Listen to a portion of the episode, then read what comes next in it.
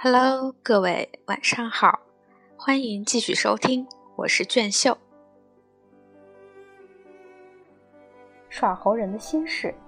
二零零二年十一月五日，我们到成都的第四天，早晨天不亮，杨林贵就起来安顿好临时的家，嘱咐在家的人带猴子外出时需要注意的几点事项，然后便和儿子一起赶到成都汽车站，准备乘车到大邑县去祭祀岳父。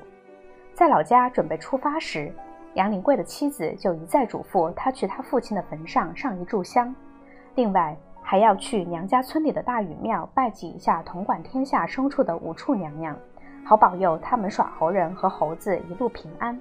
刚开始，杨林贵跟我谈起他老婆贺群时还讳莫如深，直到我跟杨林贵扒火车回到新野老家后，杨林贵一家人才觉得我可以信任。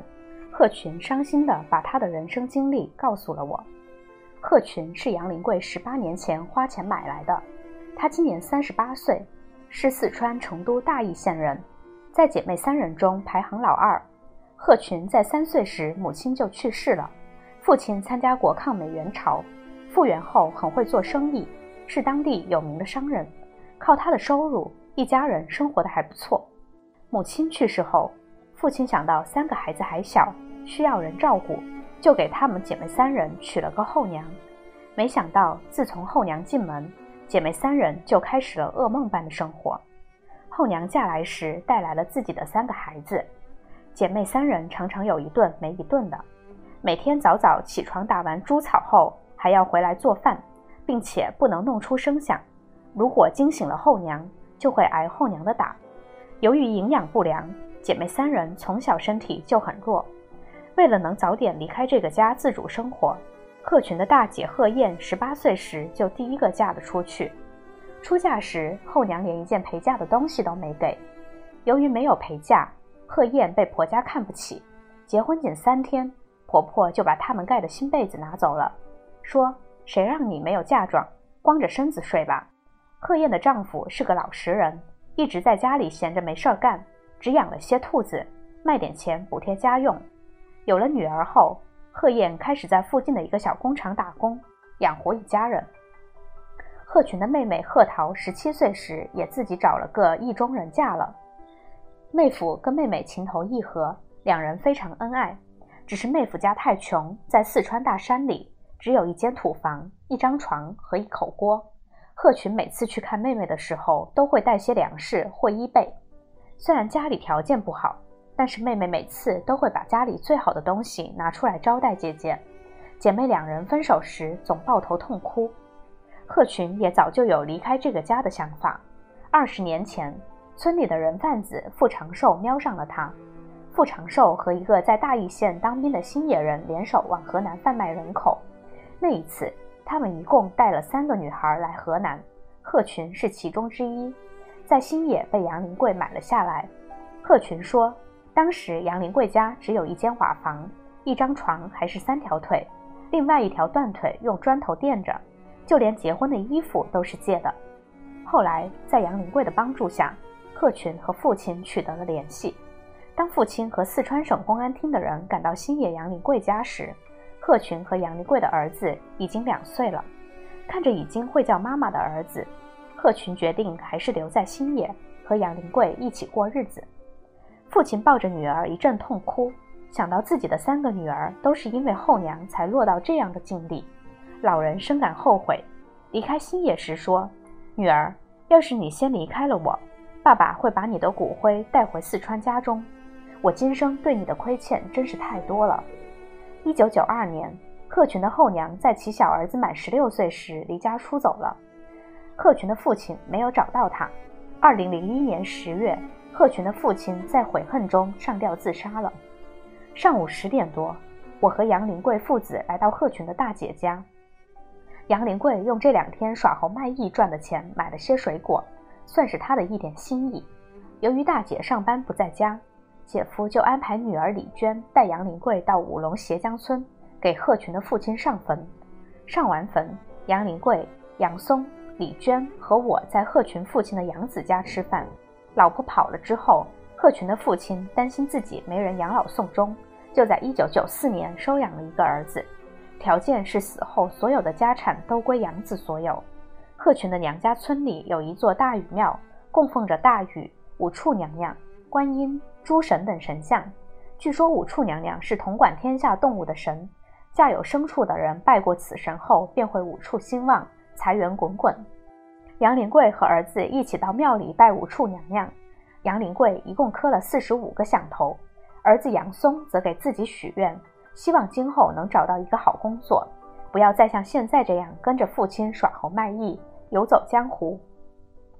儿子的心愿也是杨林贵的心事，他很清楚，如今靠在江湖上耍猴卖艺谋生已经越来越艰难了，不希望儿子再和他一样辛苦奔波。可心愿归心愿，他自己也不过是个耍猴的，又有什么能耐帮儿子实现理想？安排个好前程呢。拜完庙里的诸神，我们坐车回到大邑县鹤群姐姐家。贺燕见到杨林贵的第一句话就是：“希望你不要再带着你儿子一起耍猴了。为了他今后的前途，应该给儿子找个工作，做生意、开车、打工都可以。”听到这话，杨林贵面色发愁地对贺燕点着头，算是对他的允诺。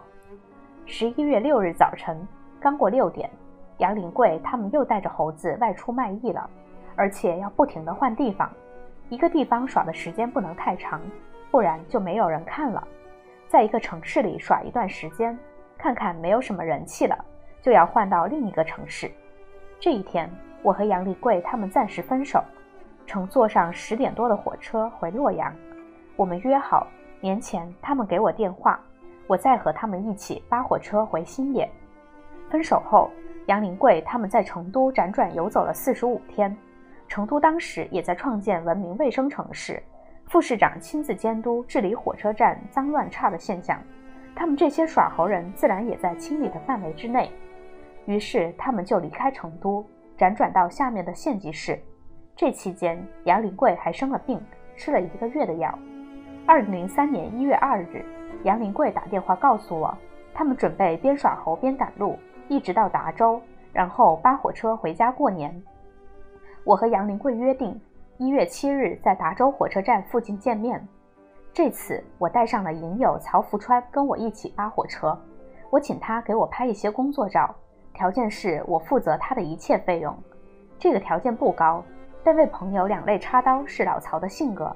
这个哥们儿很有正义感，为人厚道执着。我好多次去危险的地方拍摄，都是他陪着。